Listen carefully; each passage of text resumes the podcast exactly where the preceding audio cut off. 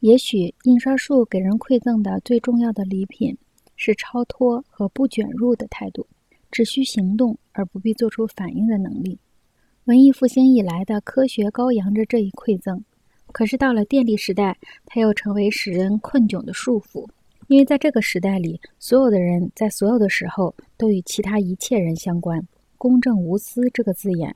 过去表现的是印刷时代的人最高尚的、超然物外的态度和伦理道德。可是，在过去的一百年间，它已经日益频繁地被用来表达下述意义，他一点儿也不在乎。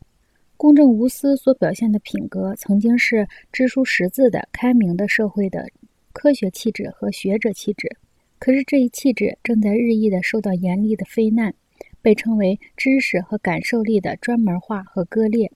印刷词语在我们心理生活中的割裂和分解的能力，赋予我们的是感受力的分裂。自塞尚和波德莱尔以后，感受力的分裂在文学艺术中，一直是一切旨在改造鉴赏口味和知识的计划所力求首先铲除的东西。在电力时代的内爆中。思想和情感的分离，和各级学校中知识的分门别类一样，日益显得莫名其妙了。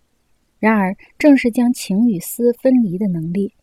正是只需行动而不必做出反应的能力，才使知书识字的人在个人生活和社会生活中，从严密的受家族束缚的部落世界中分裂出来。